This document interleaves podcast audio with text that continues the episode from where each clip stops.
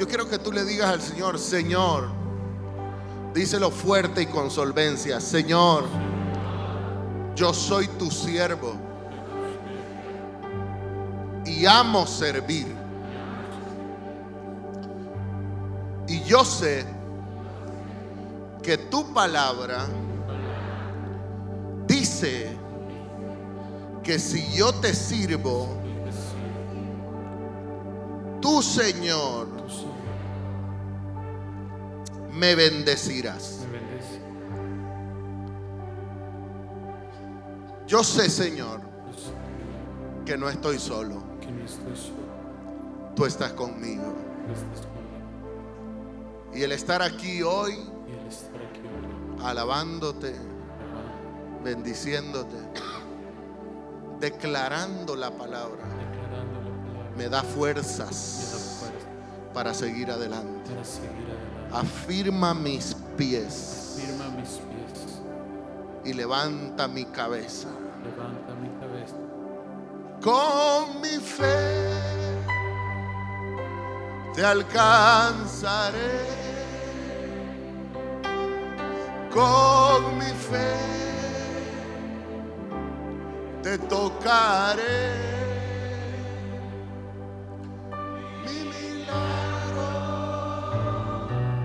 Recibiré. Y yo sé que transformado hoy seré. Extiende tus manos ahí donde estás y di conmigo, Espíritu Santo, bienvenido a este lugar. Bienvenido a este lugar. Deseo, Espíritu Santo, que me que me hables, hable, que me enseñes, que me que me nutras. Conéctame ahora con la palabra. Muero a la carne y vivo al Espíritu.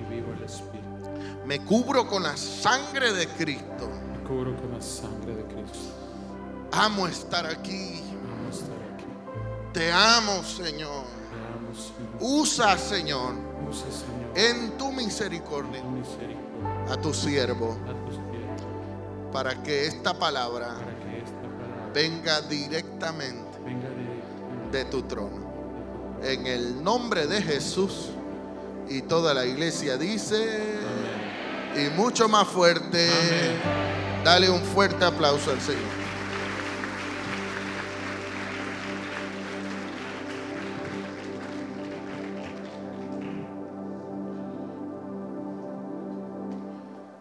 Mientras esta tarde leía acerca de la palabra que voy a dar en estos instantes, realmente el Señor me hacía sentir cuán importante es tener conocimiento de la palabra. Cuán importante es venir a la iglesia. Por eso yo lo felicito a usted.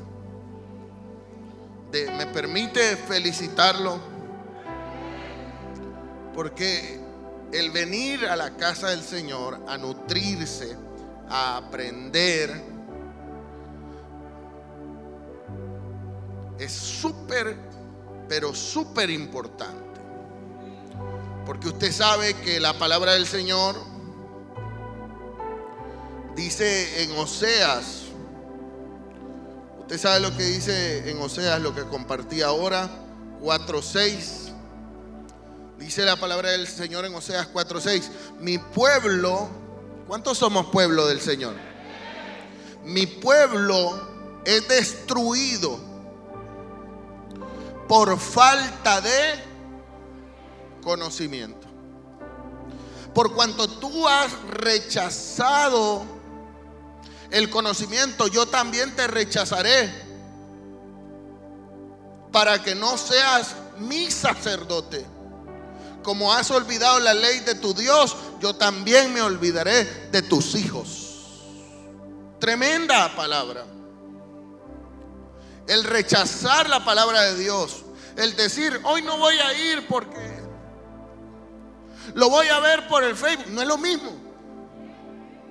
Me disculpa, lo hacemos sobre todo para llegar a personas que no conocen de Dios o a otras naciones o a otras ciudades, pero el que usted viva aquí y no venga es rechazar la palabra del Señor. Y así con el amor que he comenzado esta... Yo quiero arrancar este mensaje. ¿Cuántos estamos listos para arrancar esta serie? Esta, sabía que esta es una serie que voy a dar de varios mensajes los martes. Y yo titulé este mensaje Siervos o miembros. ¿Qué eres tú? ¿Un siervo o un miembro? Porque un miembro, los clubs tienen miembros, las iglesias como esta, que son una casa de Dios, aquí lo que hay es siervos. Pero yo quiero ir más allá y enseñarte los beneficios de convertirme en un siervo del Señor. ¿Y cuáles son esos beneficios para mi vida? ¿Y qué es lo que yo me pierdo si yo simplemente vengo a la iglesia, caliento una silla, pero no me involucro, no sirvo? Porque esta iglesia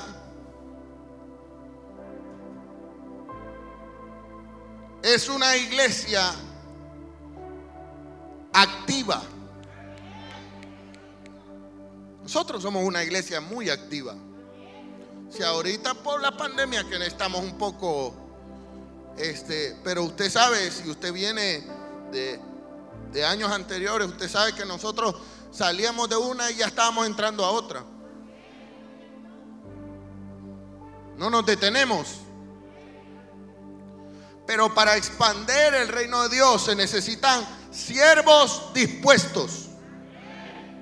Siervos dispuestos. Así que yo le voy a pedir que no se vaya a perder esta serie si usted quiere alcanzar conocimiento. Se dice que una vez un joven se le acercó a su pastor y le preguntó, pastor,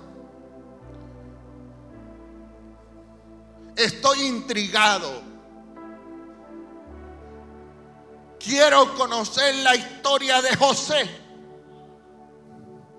Y entonces el pastor comenzó a decirle, oh sí, José fue el penúltimo de los hijos de Jacob. Y el papá lo, lo, quería más que a todos sus hermanos, tanto que le hizo una túnica de colores. Y sus hermanos le tuvieron envidia y José era un soñador. Y fue tanta la envidia de sus hermanos que lo vendieron como esclavo a unos comerciantes quienes después lo vendieron como esclavo a un egipcio. Y después por una injusticia fue mandado a la cárcel. Y pasó muchos años en la cárcel hasta que un día Dios le reveló unos sueños y lo mandó a llamar el faraón. Y por la sabiduría que Dios le dio, José se convirtió en el administrador financiero y segundo al mando en todo Egipto. El joven se le quedó viendo asustado, como no entendiendo la situación, como extrañado. Pero el pastor siguió contándole y un día sus hermanos vino una gran hambruna. Sus hermanos tuvieron que llegar, le pidieron comida. José los reconoció. Y después vino una reconciliación. El joven más extrañado que nunca le dijo, wow. Entonces me imagino, pastor, que después de que José se reconcilió con sus hermanos, fue que conoció a María y después tuvieron a Jesús.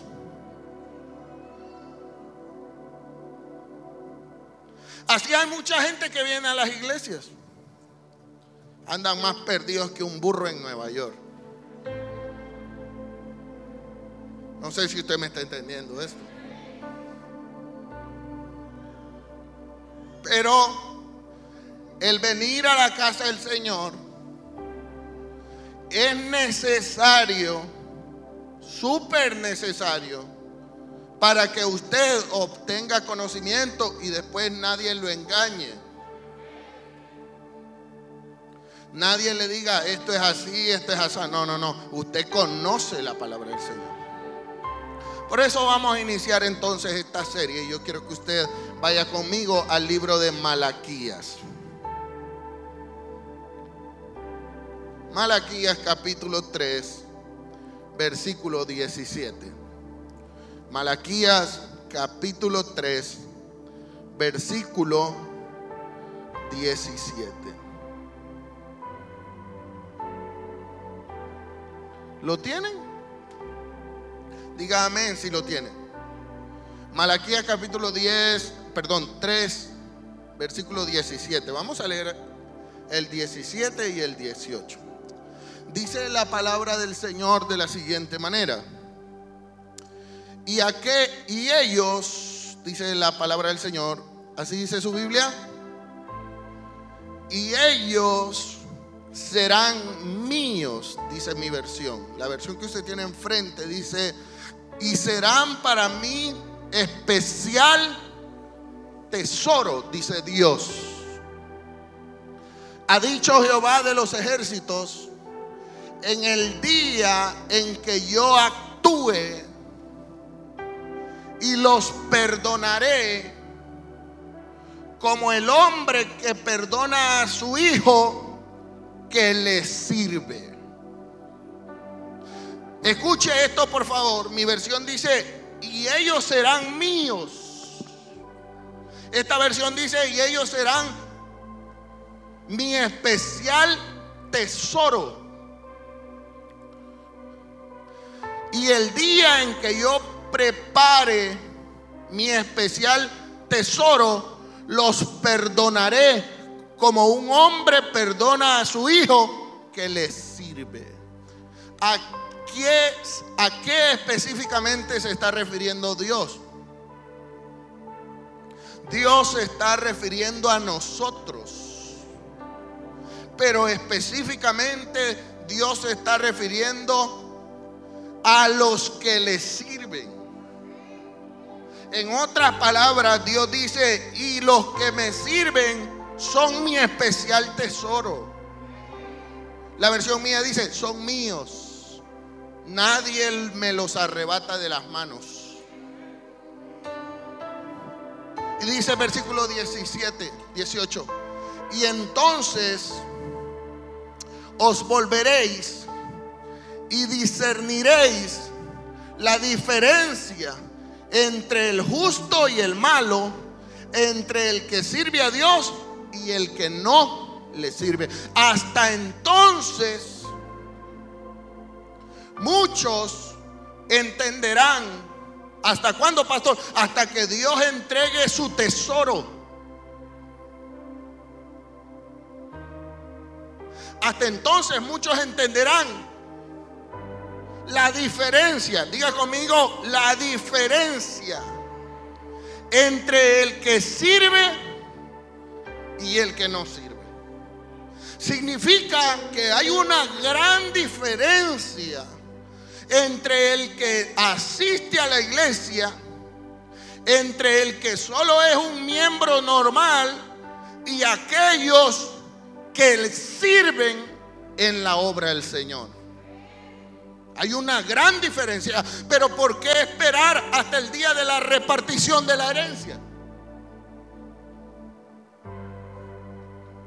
¿Por qué esperar a que hasta el día en que veamos que el Señor en los cielos está entregando la herencia a cada uno. Y te des cuenta que la herencia de los que sirven es mayor. Y es más, la palabra dice, y los perdonaré. En el versículo 17, en mi versión dice, y perdonaré. Ponme el, el 17, y los perdonaré. En otras palabras, yo aprendí, yo aprendí un secreto escondido en la palabra del Señor. Póngame atención a esto porque esto le va a volar la cabeza y a lo mejor esto nunca lo había escuchado. Muchas veces nosotros decimos, ¿y cómo voy a ir a servir si le estoy fallando a Dios? ¿Cómo voy a ir a servir si ayer estuve cometiendo un error? Pero yo quiero decirte algo. Y te lo quiero decir de todo corazón. No importa tus errores, porque todos cometemos errores. Lo importante es que logremos el perdón de Dios. Y una de las formas en las que los hijos de Dios logran ser perdonados es que aunque estemos cometiendo errores y aunque estemos fallando, no dejemos de servirle a Dios para que logremos perdón. ¿Alguien puede decir amén? El diablo quiere meter en la mente de la gente, eres un mal hijo, no vayas a la iglesia. Salte del ministerio. No sigas sirviendo. Esa es una trampa del enemigo. Porque Satanás sabe que aún con nuestras dificultades, si seguimos sirviendo a Dios, alcanzaremos perdón. Yo no sé si hay alguien que está alegre esta noche. Yo no sé si hay alguien que se emociona por esto.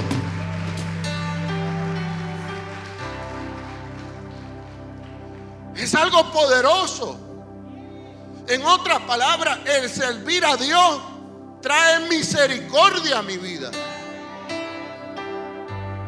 Fíjate lo importante que es servir a Dios.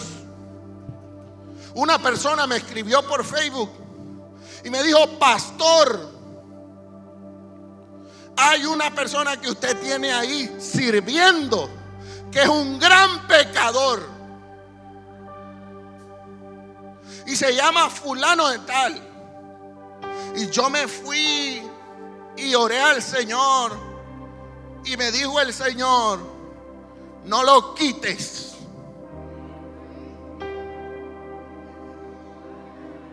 Y el Señor me dijo, el que esté libre de pecado, que tire la primera piedra. Escúchame. Porque estamos tan acostumbrados a la religiosidad falsa que creemos que todos los que venimos a la iglesia somos santos y andamos alas y uriolas.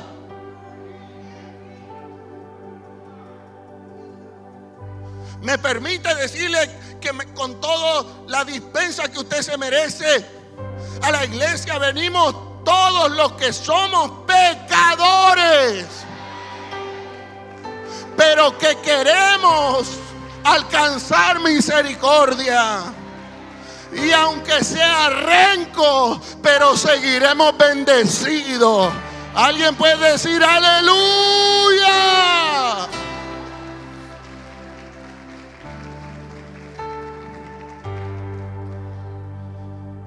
Qué hermoso es lograr conocer los secretos de Dios. Por eso es tan necesario aprender la palabra. El Señor me no lo quites. Déjalo. Yo estoy trabajando en Él. Puede tener mil errores, pero el día en que tú le digas, te vas, te bajo, te quito, porque eres un pecador, ese día lo va a agarrar el diablo y no va a regresar a las iglesias.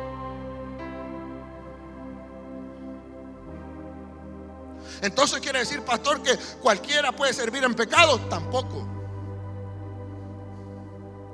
Si no, ¿para qué es la palabra? Pues si no es para moldear.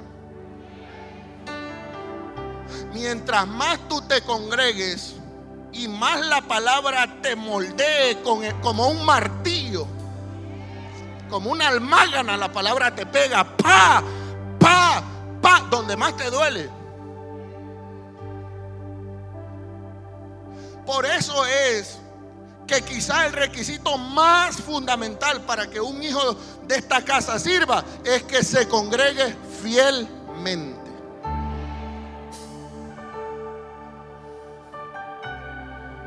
¿Por qué? Porque mientras esté en la casa estará experimentando cambios.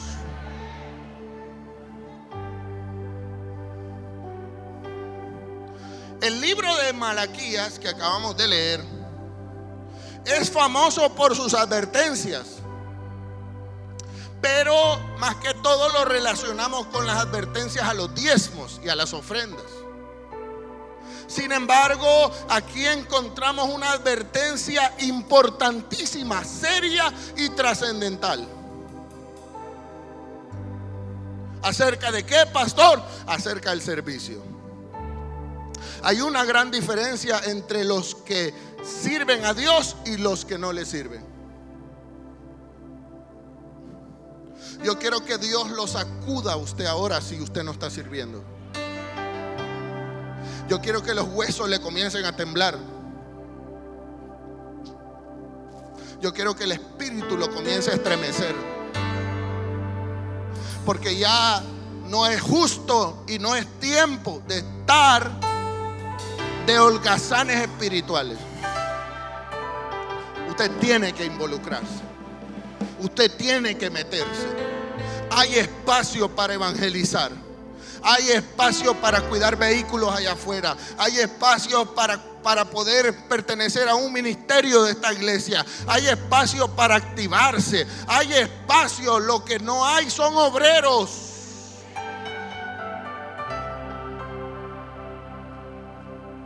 Muchos son los que se congregan, pero pocos son los que sirven. Y los que sirven a Dios sobre todo de corazón. Porque hay unos que sirven al ojo humano. Hay unos que sirven como, como, como de importantes. Usted se ha fijado que hay gente que dice que se creen los importantes si los beneficiados somos nosotros. El servirle a Dios me beneficia. Dile a la persona que tienes al lado, el servirle a Dios te beneficia. No tienes que ser, quiero aclararte esto, con esta enseñanza que Dios nos está dando ahora. No tienes que ser un pastor o no tienes que ser solo un pastor o misionero o profeta o un evangelista o un salmista para servir a Dios. No te confundas. La Biblia está repleta de hombres y mujeres que no tuvieron esto, este tipo de privilegios, pero que Dios los llamó siervos. Algunos de estos hombres fueron políticos, fueron hombres de negocios, fueron reyes, fueron millonarios o unos fueron simplemente pastores de ovejas y pescadores. No es necesario dedicarse a tiempo completo para decir que eres un siervo. Puedes dedicarte a tus trabajos, pero que tu trabajo y tus tareas no te impidan convertirte en un siervo de la casa de Dios. ¿Cuál es el problema de muchos? Es que primero vienen a la iglesia pidiéndole a Dios un trabajo y cuando ya lo tienen se olvidan de servirle a quien Dios a quien les dio el trabajo. Y yo tengo varios hijos ahí en vinagre en este momento. Yo tengo varios hijos que tengo rato de no verlos. Que Dios los trajo a esta casa. Que Dios los ha puesto a servir. Y que son unos hayanes que solo vienen cuando les toca servir.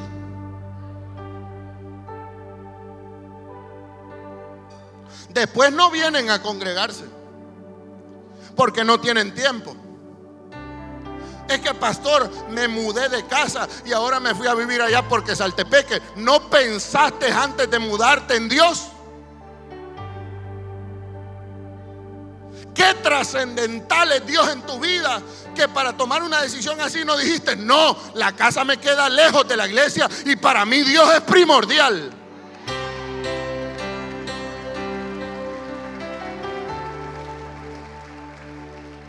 Yo no sé si usted me está entendiendo esto. Pero Dios tendrá que apretarles la tuerca para que vuelvan humillados. ¿Eso quieres?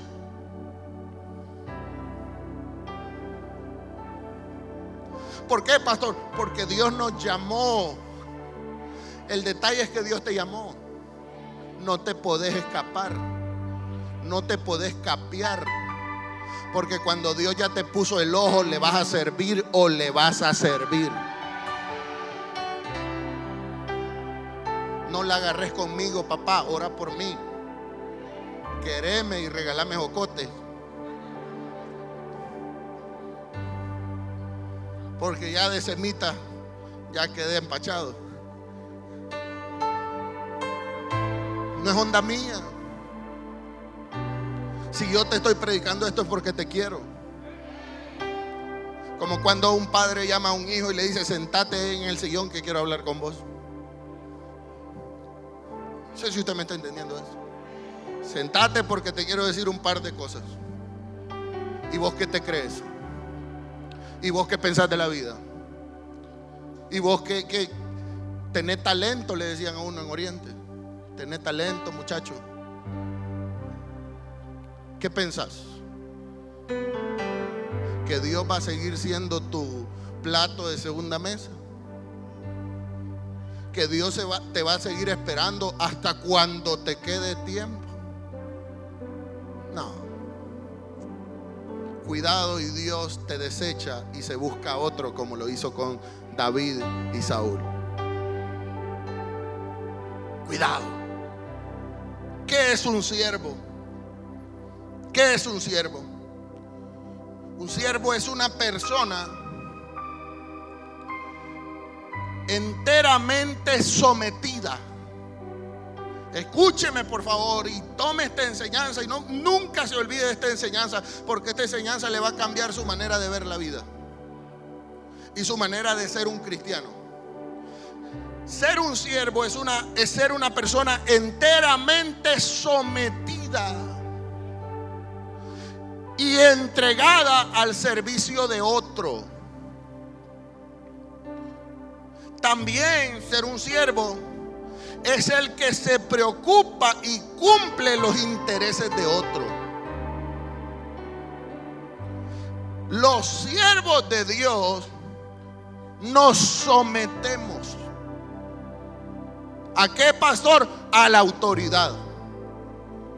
Nos sometemos a la voluntad del Señor. Nos sometemos. Eso es un siervo.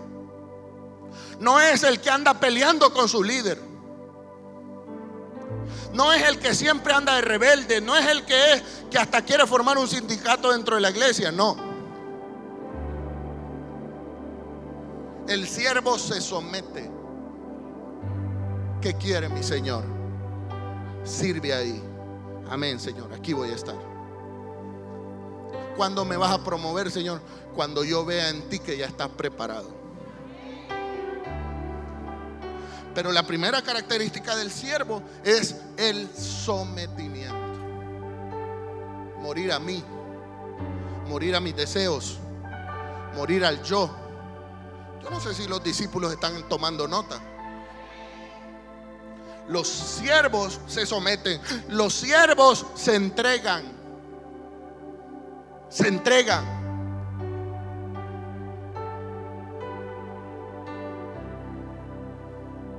Son entregados a la obra. Entregan su corazón, su mente, su tiempo a Dios. Claro que la obra del Señor requiere sacrificios. Claro que vas a tener que dejar muchas cosas atrás para servirle a Dios. A mí me gusta preguntarle a la gente antes de dedicar, antes de, darle un ministerio o asignarles una tarea, a mí me gusta preguntarle, ¿tienes el tiempo? ¿Y por qué lo hace? Me gusta hacerlo. ¿Por qué, pastor? Porque ahí está el Espíritu Santo escuchando. Y cuando te dice, no, fíjate, pastor, que tengo el horario bien topado, pastor. ¿Cómo se siente el Espíritu Santo? Pero qué lindo cuando dicen, mire, pastor, ya voy a ver, pero yo para mí Dios es primero y tiempo no sé de dónde voy a sacar, pero yo le voy a servir a Dios. Eso es lindo, eso es hermoso, porque son entregados y se someten. La siguiente característica es que se preocupan. Se preocupan. ¿Usted sabe cuántos problemas hemos tenido aquí en la iglesia eléctricos? Porque la carga eléctrica que tenemos es muy grande. Lo primero que hicimos como iglesia fue comprar un banco de transformadores. Y decidí comprar un banco de transformadores tan grande que en número tiene la capacidad de darle luz a toda la colonia para estar sobrados y porque sé que somos una iglesia creciente. Y que mañana la vecina me puede decir, mire, le voy a vender y nos vamos más para allá.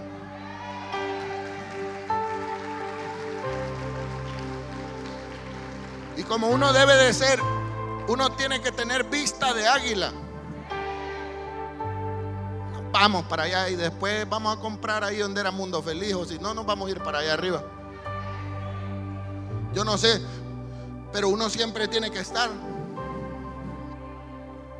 Entonces, pero después se nos dieron problemas porque aunque el banco de transformadores es súper grande, la red interna, muchas veces si no te la instala un verdadero experto, te comete errores.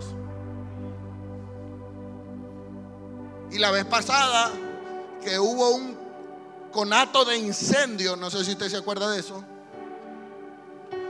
nos habían instalado mal unos aires acondicionados, nos habían dejado unas, unas líneas peladas encima del techo. Y el calor y el sol había hecho, o no sé si el diablo había hecho que uno de los cables se pelara y comenzara a hacer cortocircuito. ¿Por qué le estoy diciendo esto? Por la preocupación.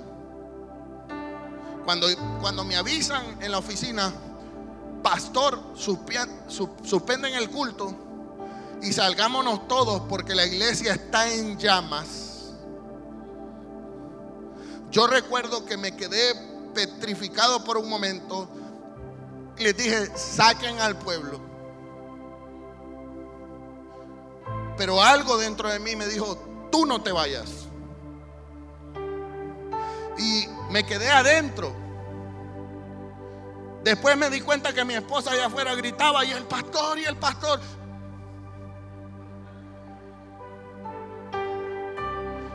Pero el pastor estaba adentro preocupado. Hay preocupación por los asuntos de mi padre. Y recuerdo que con varios valientes de esta iglesia, que son verdaderos valientes, se quedaron conmigo y nos fuimos a romper allá y agarrar eh, extintores. Y no nos movimos hasta que logramos controlar el fuego. Y cuando vinieron los bomberos, me dijo, ¿cómo reaccionó el equipo de... Como, como que cada, cada iglesia o cada empresa o cada institución debe de tener un equipo especializado para cuando se dan este tipo de cosas. No me acuerdo cómo le llaman, pero es un equipo que incluso los bomberos lo capacitan. Y entonces me dijo, qué bárbaro, me dijo, el equipo que usted tiene reaccionó buenísimo y yo saqué el pecho.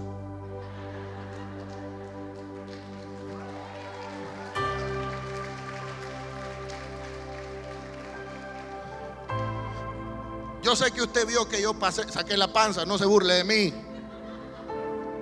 Ya lo vi que ahí están. La panza de cual pastor viste. Se preocupan, diga conmigo, se preocupan. Te preocupas por tu casa. Te preocupas para ver cómo está la iglesia, qué necesita, qué le falta, en qué hay que servir, en qué hay que ayudar, qué hay que pintar, qué hay que barrer, qué hay que limpiar. Te preocupas de la casa a la que vienes a alimentarte espiritualmente. Y que el alimento espiritual te sostiene por completo tu vida, tu vida no solo espiritual, sino que toda tu vida. Te preocupas. ¿Cuál es nuestra preocupación ahora? Porque el domingo se nos fue la luz. Ya no podemos aguantar que la luz se vaya y que nos quedemos a oscuras. ¿Cuál es nuestra preocupación ahora? Comprar un generador eléctrico. ¿Cuánto cuesta un generador eléctrico? 30 mil dólares. ¿Te preocupas? Porque si hay valientes que dicen, aquí está pastor, 100 dólares, 100 dólares, 100 dólares, 50 dólares, 200 dólares, aquí está, compremos el generador. Yo sé que los amenes se fueron, pero eso es preocuparse. No solo de, dientes y de labios.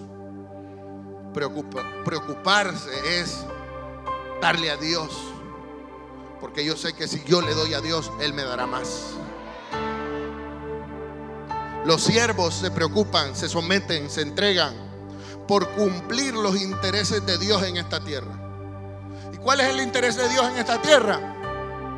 Que la palabra se siga predicando, que los matrimonios se sigan rescatando, que las doncellas sigan siendo rescatadas de las garras del infierno, que los jóvenes sigan siendo rescatados de las drogas, del alcohol, de los vicios, que las familias se unan y, y amen a Dios y sirvan a Dios. Ir por todo el mundo y predicar el Evangelio a toda criatura.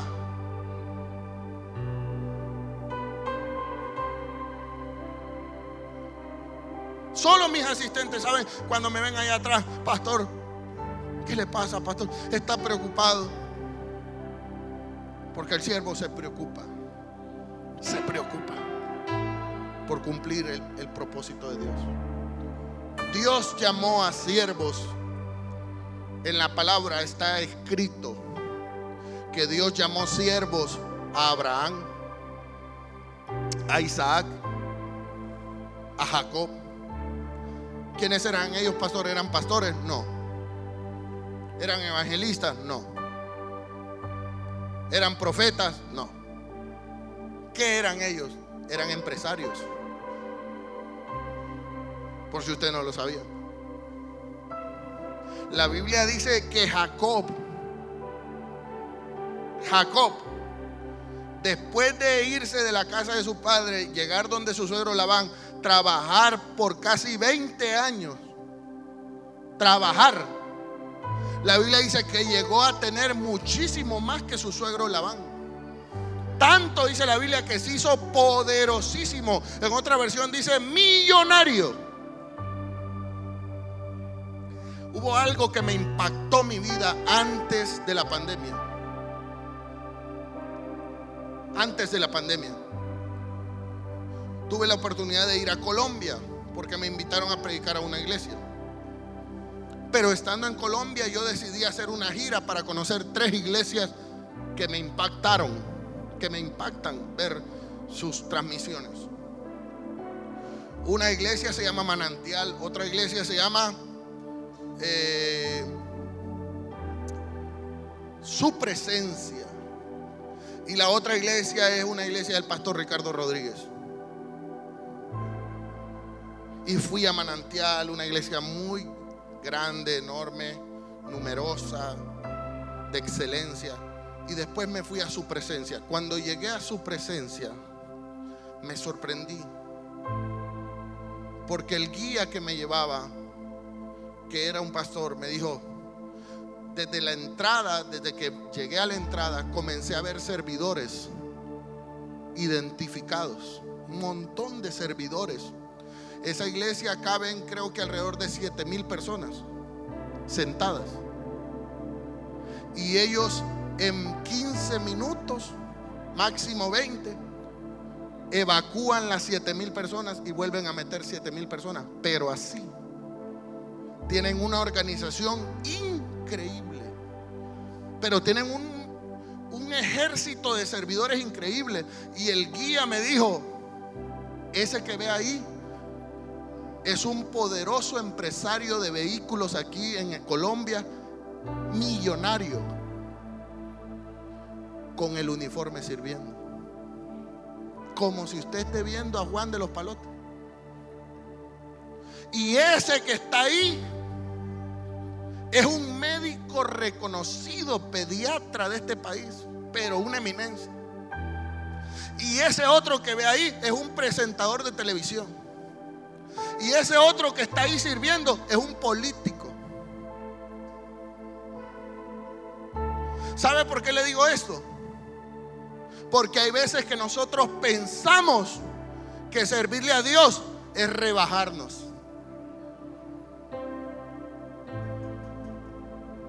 Y a veces queremos clasificar el servicio. No, yo siervo, yo la verdad que para ser servidor, no, yo no estoy ya para esa altura. Yo quiero ser pastor.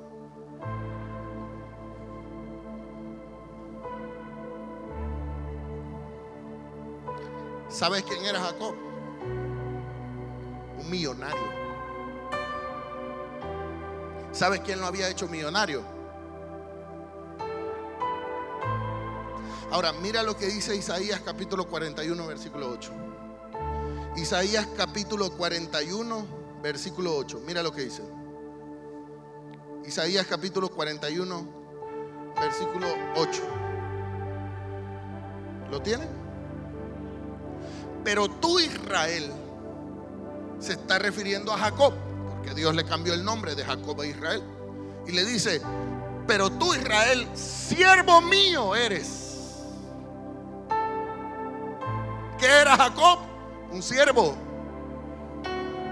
Dice, tú Jacob, a quien yo escogí, descendencia de Abraham, mi amigo. Versículo 19, perdón, versículo 9. Porque te tomé de los confines de la tierra. En otras palabras, te tomé cuando no eras nadie. ¿Quieres ser bendecido por Dios? Sírvele. ¿Sabes cuál es el problema de la gente?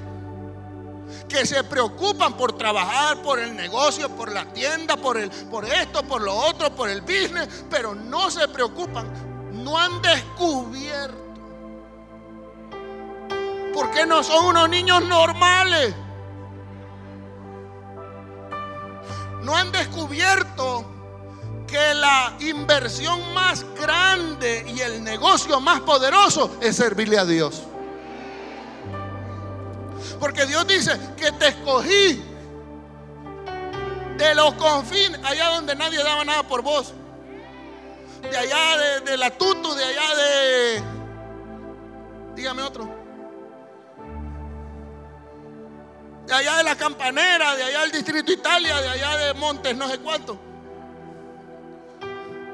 Te escogí de los confines, de allá de donde, de donde veniste con todos comido las cucas. De allá te tomé, pero mira cómo te tengo hoy. ¿Por qué? Porque es un siervo de Dios. Yo no sé si hay alguien que está aprendiendo algo ahora. Yo no sé si hay alguien que dice gloria a Dios por esta enseñanza. De, lo, te llamé y te dije, ¿cómo le dijo? Mi siervo eres tú. Te escogí y no te deseché. Mira lo que dice el versículo 10. No temas, porque yo estoy contigo. Los siervos, los siervos siempre son protegidos de Dios. No temas porque yo estoy contigo. No desmayes porque yo soy tu Dios que te esfuerzo. Cuando te faltan las fuerzas, yo te inyecto, dice el Señor. Dice, porque yo soy tu Dios que te esfuerzo. Siempre te ayudaré. Ah, esto está emocionante. Esto está mejor que la serie de Netflix. Siempre te ayudaré.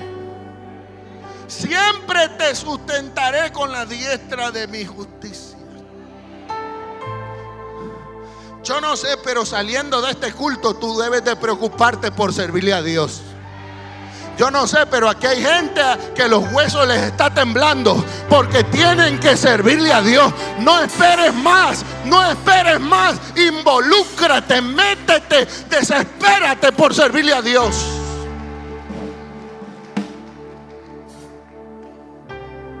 Estás perdiendo tu tiempo si sigues sentado nada más ahí. Dile a la persona que tienes al lado, no pierdas tu tiempo. Pierdas tu tiempo. ¿Sabes cuál es otro error de las personas que dicen, no estoy preparado? Ay, hijo. ¿Y tú crees que algún día vas a estar preparado? No, hermano. A los siervos Dios los capacita. A los siervos Dios les suple. A los siervos Dios los llena. A los siervos Dios les, llena de sabiduría, de revelación para hacer las cosas bien. Pero la decisión la tienes tú. Tienes que comprometerte con Dios. Tienes que arrancar. Y cuando tú des el primer paso, ahí va Dios contigo.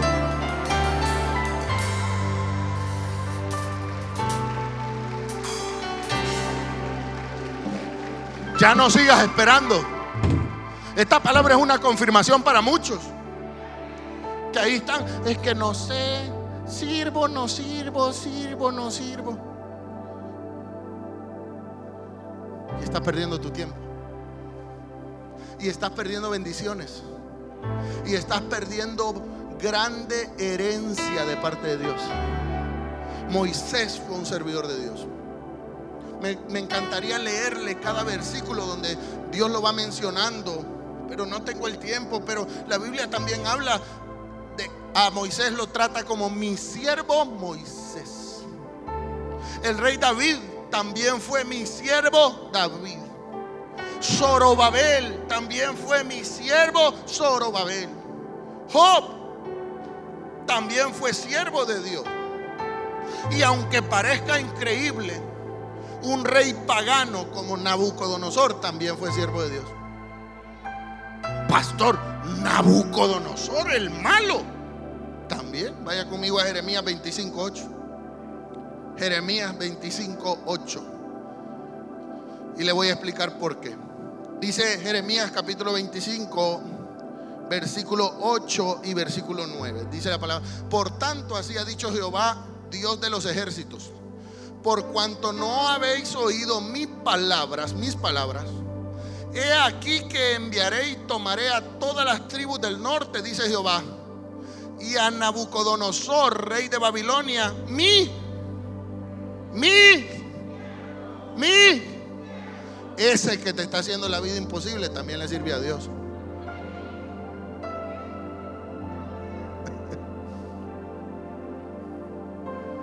¿Cómo, pastor? Sí. ¿Para qué usaba Dios a Nabucodonosor?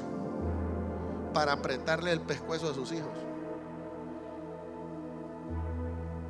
¿No quieren hacer caso? Les mando el cobro. ¿No quieren hacer caso? Les mando a la dueña de la casa a sacarlos y a correrlos. ¿No quieren hacer caso? Los echo del trabajo Porque el jefe, ese déspota que ustedes tienen, es más siervo mío que ustedes que van a la iglesia. No sé si usted me está entendiendo esto. Y los traeré contra esta tierra y contra sus moradores y contra eh, todas estas naciones en derredor. Y los destruiré y los pondré por escarnio y por burla en desolación per- perpetua. Hoy quiero demostrarte la gran diferencia entre los que sirven a Dios y los que no sirven. Hay una gran diferencia como lo leímos en Malaquías. Ve conmigo a Isaías, capítulo 65, versículo 13. Vamos rápido porque esta enseñanza tiene mucha, pero mucha palabra que aprender. Ve conmigo a Isaías, capítulo 65, versículo 13. 65, 13. 13, 13, y- 13 al 15. Dice la palabra del Señor así. Léalo conmigo, por favor. Yo quiero que usted lo lea fuerte. Por tanto, así dijo Jehová el Señor. He aquí que mis siervos, he aquí que mis siervos, he aquí que mis siervos, a los siervos de Dios, Dios se encarga de proveerles alimento a su mesa. Oh, yo no sé si alguien me está entendiendo esto, pero los siervos de Dios no mendigan. No he visto justo desamparado, ni su simiente que mendigue pan. Mira, por tanto así dice Jehová, he aquí lo que mis siervos comerán y vosotros tendréis hambre. ¿A quién se refiere? A los visitantes. A los cometas. A los que tienen 20 años de ser cristianos y ya tienen callos en la sentadera. y no sirven. He aquí que mis siervos comerán y los demás tendrán hambre. He aquí que mis siervos beberán y vosotros tendréis sed. He aquí que mis siervos se alegrarán. ¿Cuántos somos felices? ¿Cuántos tenemos gozo de parte de Dios? ¿Cuántos somos alegres? Alégrense. Hay un canto que se llama Alégrense. A ver cuándo la cantamos, Pastor.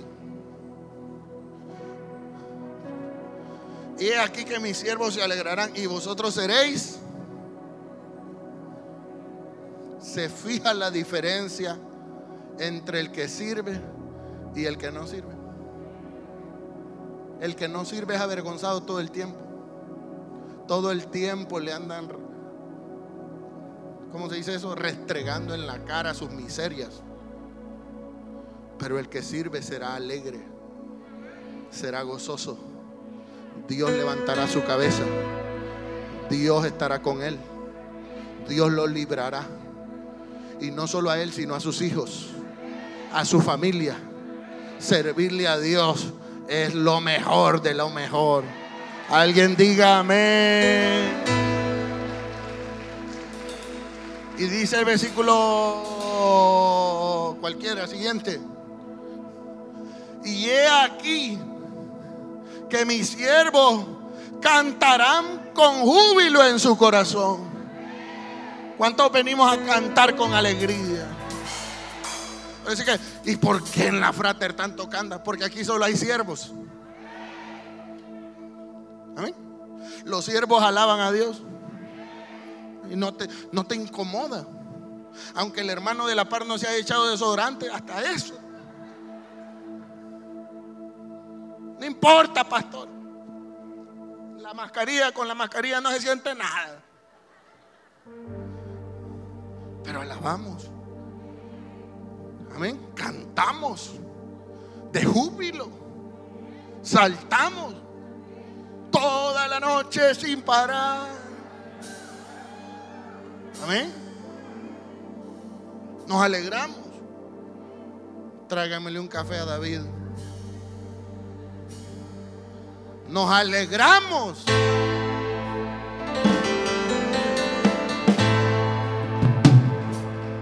Extienda sus manos. Extienda sus manos. Conéctalo, Señor. Conéctalo. Ahora.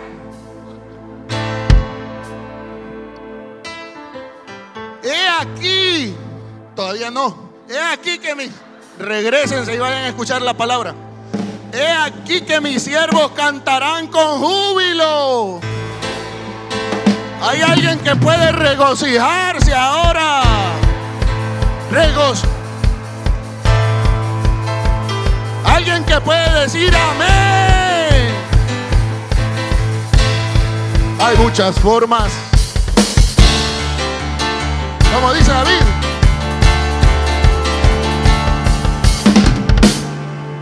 Su nombre y de exaltarte, oh Jehová. Hay muchas formas de Pero ahora saco mi vida del anonimato. me dio corona. Así es Jehová Exalta al pequeño, por causa de él.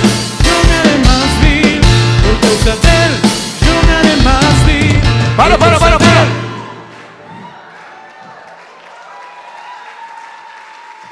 El que no remolinea no es siervo de Dios. Porque usted, ay pastor, pero es que me da pena. No soy siervo yo. No, andas en nada, hijo. Pero los que remolineamos, no nos importa quién está a la par, si la cámara nos está tomando. ¿Alguien ven? Remolineando, remolineando. Vamos, salta, salta, salta, salta. Remolinando, remolinando,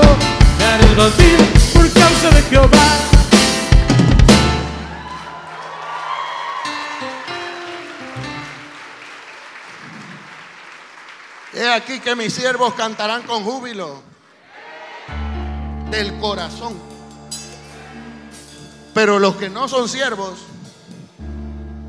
clamaréis por el dolor de su corazón. Clamaréis por el quebrantamiento de espíritu, aullaréis. Ahí está la palabra. ¿Quieres vivir alegre? Sirve a Dios. ¿Quieres vivir quebrantado, humillado, aullando? Aullaréis, dice la palabra. O sea que el que no sirve a Dios es un gato.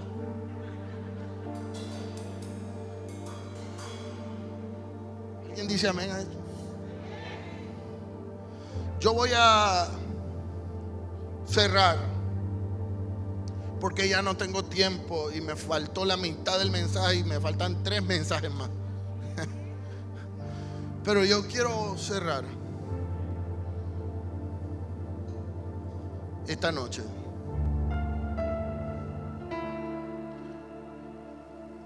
Tocando tu corazón. Haciendo un llamado de alerta. Llamado de alerta. Alerta. Estás perdiendo tu tiempo. Alerta. ¿Qué estás haciendo? Estás más preocupado por lo terrenal que por lo incorruptible.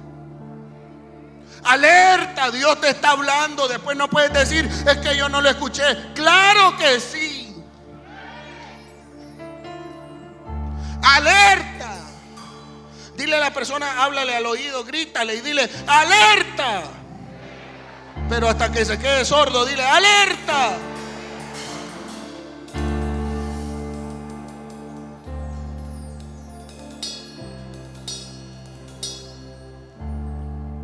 ¿Y sabes qué? Hasta la transmisión se cortó, creo yo. ¿O estamos en vivo? Estamos en vivo. ¡Alerta!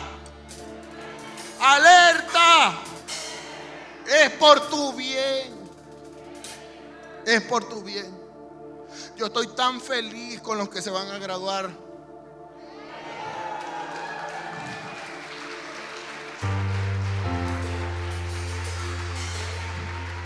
Yo estoy tan feliz con los próximos siervos que se van a graduar de cultura de fe.